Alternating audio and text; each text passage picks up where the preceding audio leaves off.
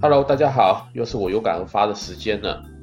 呃，今天我想要谈的这个题目呢是理财。嗯、我相信大家都听过这个《富爸爸穷爸爸》这本书吧？它启发了很多人。而这段时间呢，有很多关于这个财富自由、资产负债这些词汇，成为许多中产阶级常挂在嘴边的话题啊。当然，若你对我说的这些没有什么概念的话，我可能建议你先去找书来看一下，会比较理解我在说什么。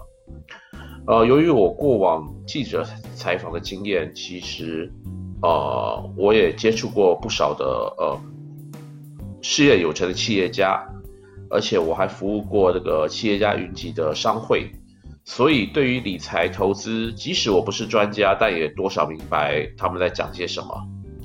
老实说，坊间太多自诩为理财专家的人在开课，那听这些人大谈理论呢，老实说，有时候让我感到很蛋疼，因为他们所谈的概念和思维，感觉更像是搜集一堆理财书，上了一些理财课整理来的结果。或许想实现财富自由，对这些专家而言，大概是开更多的课，收到更多学生，比较容易实现吧。而不是认真去分析趋势，踩入第一线去寻找投资对象，把钱投入股市或者是房市，或者是去买一些基金来替自己累积财富。以我而言，我很猜，呃，我很遗憾自己没有太早的呃思考理财这件事情。虽然多年前我就采访过一些理财专家或者一些呃所谓的企业有成的人士，但是。反正我没钱，需要理什么财的先入为主观念呢？它阻碍了我思索退休生活。在此，我要特别强调，我讲的是退休生活，而不是财富自由这种白日梦的规划。我会说，迈开理财的第一步，并非缘木求鱼，学习聪明有钱人的思维，把每一分钱用在当用的时机点，这就有机会聚沙成塔。也许你很好奇。既然我跟这些有钱人有交集，到底他们致富的之道是什么呢？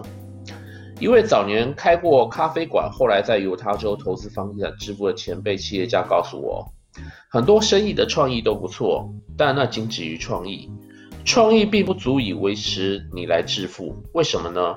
因为当你第一步成功后，你再来考验的是经营手腕。经营成功之后，就要考验你的判断力，为下一笔的投资再布局。换句话说，他们的脑袋是一年三百六十五天都在转。生意起步后怎么维持？维持后怎么扩张？扩张后怎么再启动下一个 project？是他们年轻到老的例行公事。假设你没有这种毅力的话，那我也建议别做生意了。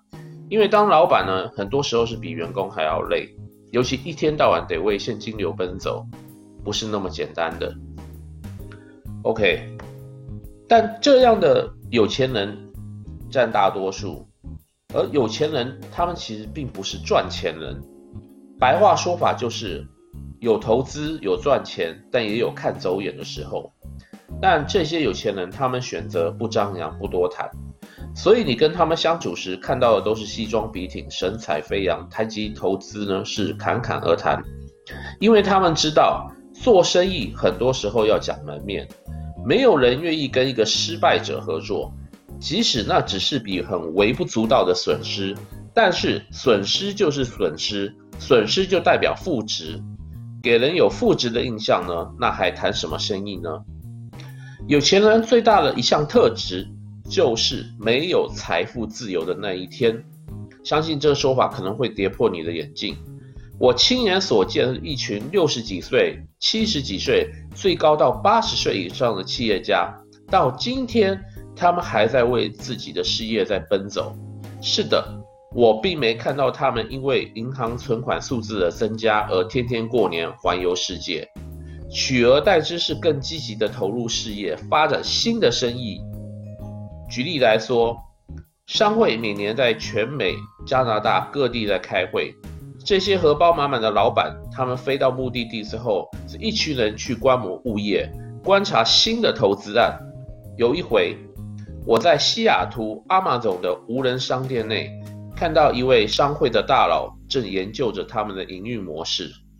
可是呢，事实是这位大佬他自己的财富已经相当傲人，他每年捐出的善款是超过百万美金，但是他仍对每一项新出来的事物而着迷着。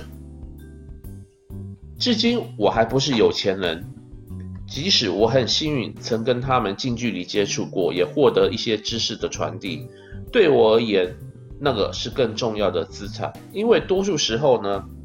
你做投资是有赚有赔，但是你投资在自己脑袋的话，应该会很少有失败的事情会发生。这是我今天的心得分享。